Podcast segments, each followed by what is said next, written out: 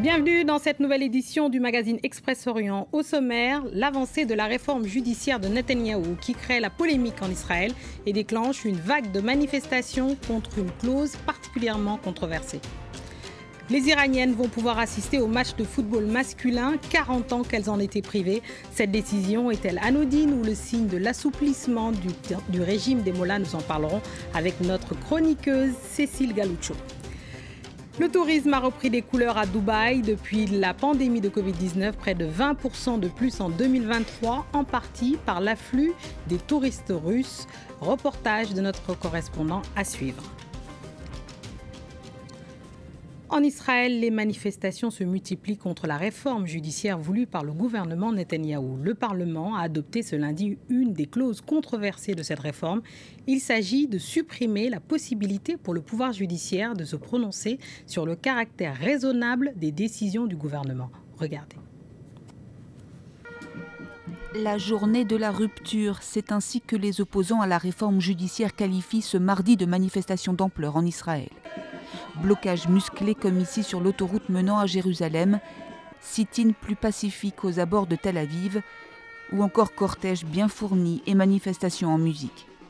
Après 27 semaines de rassemblements massifs tous les samedis, ils sont nombreux à manifester une nouvelle fois leur rejet de la réforme voulue par le gouvernement de Benjamin Netanyahou toute la journée et partout dans le pays.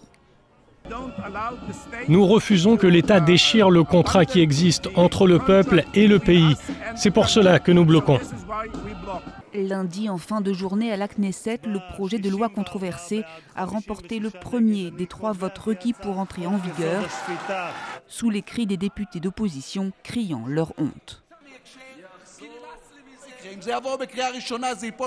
Si la réforme passe en deuxième ou troisième lecture, alors elle échouera devant la Cour suprême. Si elle n'échoue pas devant la Cour suprême, ce maudit gouvernement tombera grâce aux électeurs.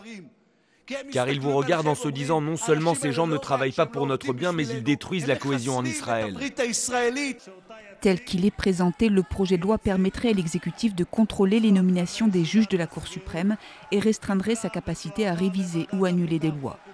Selon la coalition de partis de droite, d'extrême droite et religieux emmenée par Benjamin Netanyahou, la réforme rendra l'action du gouvernement plus efficace. Mais pour ses détracteurs, la réforme est antidémocratique, elle favoriserait la corruption et les abus de pouvoir. Une journée historique, ce sont les mots de Jens Stoltenberg pour décrire le feu vert de la Turquie à l'adhésion de la Suède à l'OTAN. Le Premier ministre suédois parle d'un très grand pas. Les États-Unis saluent de leur côté cette annonce. Elle permet aux alliés de mettre en avant leur unité au cours d'un sommet centré sur le soutien à l'Ukraine. Un sommet lors duquel Erdogan a appelé à la relance des discussions pour une adhésion d'Ankara à l'Union européenne. Il a bloqué l'adhésion de la Suède à l'OTAN pendant ces 14 derniers mois, avant d'opérer une volte-face spectaculaire. En marge du sommet de l'Alliance à Vilnius, Recep Tayyip Erdogan a enfin donné son feu vert. Prochaine étape, transmettre le texte au Parlement turc pour ratification. Aucun calendrier n'a pour l'heure été précisé, mais Jens Stoltenberg savoure le moment, évoquant une journée historique. Finaliser l'accession de la Suède à l'OTAN est un pas historique. C'est une sécurité pour tous les alliés de l'OTAN en cette période critique. Cela nous rend plus forts et nous met en sécurité. Un accord arraché au forceps et à quelques conditions, puisque la Suède s'engage en échange à soutenir le processus d'adhésion de la Turquie à l'Union européenne. Une candidature qui traîne sur la table depuis une quarantaine d'années et qui a été mise à mal en raison de la dérive autoritaire du pouvoir turc.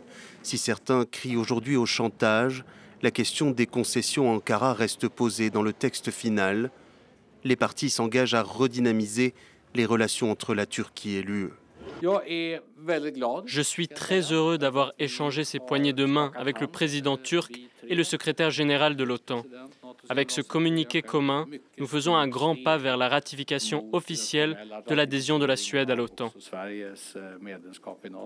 L'entrée de la Finlande au sein de l'Alliance a, elle, été approuvée en avril dernier. Les deux pays avaient formulé en même temps l'an dernier leur souhait de rejoindre l'OTAN, un virage dans leur politique sécuritaire en réaction à l'invasion russe de l'Ukraine. Cela faisait 40 ans que les Iraniennes ne pouvaient pas accéder aux matchs de football masculin. Les voilà à présent autorisées à y assister.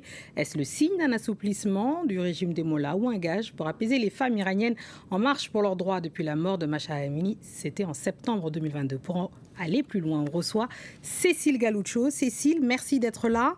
Les femmes pourront désormais assister aux matchs de football masculin, on l'a dit, et en tout cas au championnat national. Et c'était le dernier pays qui, qui appliquait encore cette restriction.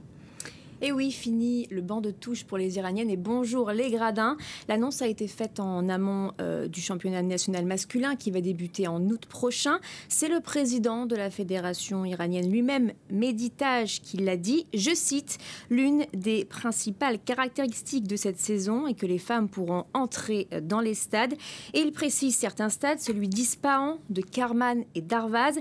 Certains stades, sous-entendu pas tous, est-ce que cela veut dire que l'on se dirige vers un assouplissement des mœurs, comme c'est le cas en Arabie Saoudite, où les femmes peuvent assister à des matchs, mais seulement dans trois stades du pays. Est-ce que cela veut dire qu'elles vont avoir des places attitrées, qu'elles seront séparées des hommes? C'est fort probable, mais pour l'instant, rien n'a été euh, précisé. Ça reste une victoire, hein, une petite victoire pour les Iraniennes, car pour la première fois depuis la révolution de 1979, elles vont visiblement pouvoir, si elles le souhaitent, assister à des matchs, aux matchs du championnat. Je vous rappelle qu'en Iran, ce sont les religieux, les mollahs qui jouent un rôle majeur dans la prise de décision et ce sont eux qui refusent de voir des femmes côtoyer des ambiances masculines, euh, voir des hommes en tenue de sport avec un, petit short, et visiblement, c'en est une. Bien sûr, on imagine. Il y a pourtant eu des rares fois où les femmes ont pu se rendre dans des stades. Oui, alors en fait, si on fait le décompte, il y a en tout et pour tout cinq exceptions, cinq petites fois où les femmes ont pu ont eu l'autorisation des Mollahs d'assister à un match, cinq autorisations en cinq ans, car pendant près de 40 ans, de 79 à 2019, elles n'ont pas pu y mettre un orteil. La première exception, c'était donc le 10 octobre 2019 pour un match de qualification pour la Coupe du Monde 2022. C'était contre le Cambodge au stade Azadi de Téhéran. Près de 4000 Iraniennes ont pu assister à la rencontre au score époustouflant 14 à 0 pour l'Iran. Écoutez ces quelques réactions d'Iraniennes. لیگ داخلی و لیگای خارجی رو دنبال می‌کنم و همیشه برام این آرزو بود که نه تنها بتونم لیگ داخلیمون رو نگاه کنم بازی ملی نگاه کنم حتی بازی خارج از کشورم انقدر فوتبالی هم دوست دارم که تجربه تا حالا نداشته باشی. و داری میری مامورای ای خیلی تلاش کردن که ما بتونیم بریم فیفا. مخصوصا ایران یه دور Et oui, car au printemps 2019, 2018, pardon, le président de la FIFA, Gianni Infantino, était dans un stade à Téhéran. C'est pour cela qu'elle elle en parle. Un stade comble 100% masculin. Et évidemment, sa présence avait fait euh, grincer des dents des militantes iraniennes. Euh, à son retour en Suisse, le patron du foot avait déclaré que le président iranien Hassan Rouhani lui avait promis que les femmes pourraient bientôt entrer dans les stades. Mais alors, pour que la FIFA bouge, Cécile, il a fallu qu'il y ait un fait divers euh, horrible, en fait. Oui, et ce fait horrible, il s'est produit le 2 septembre 2019. C'est Sahar Kodayari qui s'est donné la mort, une Iranienne de 30 ans. Elle adorait le foot, elle était fan de l'équipe d'Esteglal. Elle a trouvé une parade comme beaucoup, c'est s'habiller en garçon pour assister au match de son équipe favorite. Ce n'est pas la seule, hein, comme, je, comme, je, vous le disais. Certains, certaines bravent l'interdit en se travestissant avec des perruques, des barbes, des moustaches, comme on les voit derrière moi, avec des postiches. Elles prennent des risques inconsidérés. Sahar a été arrêtée par peur d'une longue peine de prison. Elle s'est immolée par le feu devant un tribunal de Téhéran et elle a succombé à ses blessures. C'est donc pour ça que la FIFA a fait pression sur le régime iranien. Le geste de Sahar n'est pas le seul acte politique des femmes iraniennes. Déjà en 98, elles avaient transformé un stade en tribune politique lorsque l'Iran s'était qualifié pour la Coupe du Monde. Les Iraniennes interdites de stade donc avaient forcé les portes pour célébrer euh, la victoire. 5000 violaient l'interdit. Et pour la petite histoire, les Iraniens ont remporté la victoire face aux Américains. Le symbole politique est encore plus fort. Score final 2 à 0. Bien sûr. Merci Cécile Galucho, merci beaucoup pour cette chronique très éclairante. Merci beaucoup. On part à Dubaï où le tourisme a repris des couleurs depuis la pandémie de Covid-19. 6 millions de passagers ont voyagé dans l'Émirat lors des quatre premiers mois de 2023, soit une hausse de 18%. Un boom du tourisme qui s'explique en partie par l'afflux des passagers russes. La Russie est devenue le deuxième marché touristique pour l'Émirat après l'Inde. Reportage de Nicolas Kéroden. C'est devenu l'une des destinations préférées des ressortissants russes. À Dubaï, dans ce petit port de plaisance, le patron de cet établissement touristique a remarqué l'afflux de cette clientèle plutôt nouvelle pour lui. Pour accueillir, il doit lui aussi adapter ses services. Avant ça, les Russes, c'était pas réellement notre target parce que l'activité jet ski et sportive, c'était pas trop leur, euh, leur créneau.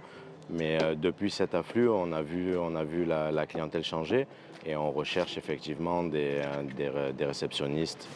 mais c'est assez compliqué pour le moment de trouver des personnes qui parlent russe à cause d'une forte demande sur le marché. Entre janvier et avril 2023, près de 500 000 passagers en provenance de Russie ont voyagé à Dubaï, soit une augmentation de 101% par rapport à la même période l'année dernière. Alina Tutkova est une entrepreneuse russe originaire d'un petit village à côté de Volograd. Avec son associé, ils se sont même installés dans l'Émirat. En 2022, ils y ont ouvert deux branches de leur chaîne de restauration. Déjà, Dubaï, c'est une destination très conviviale maintenant.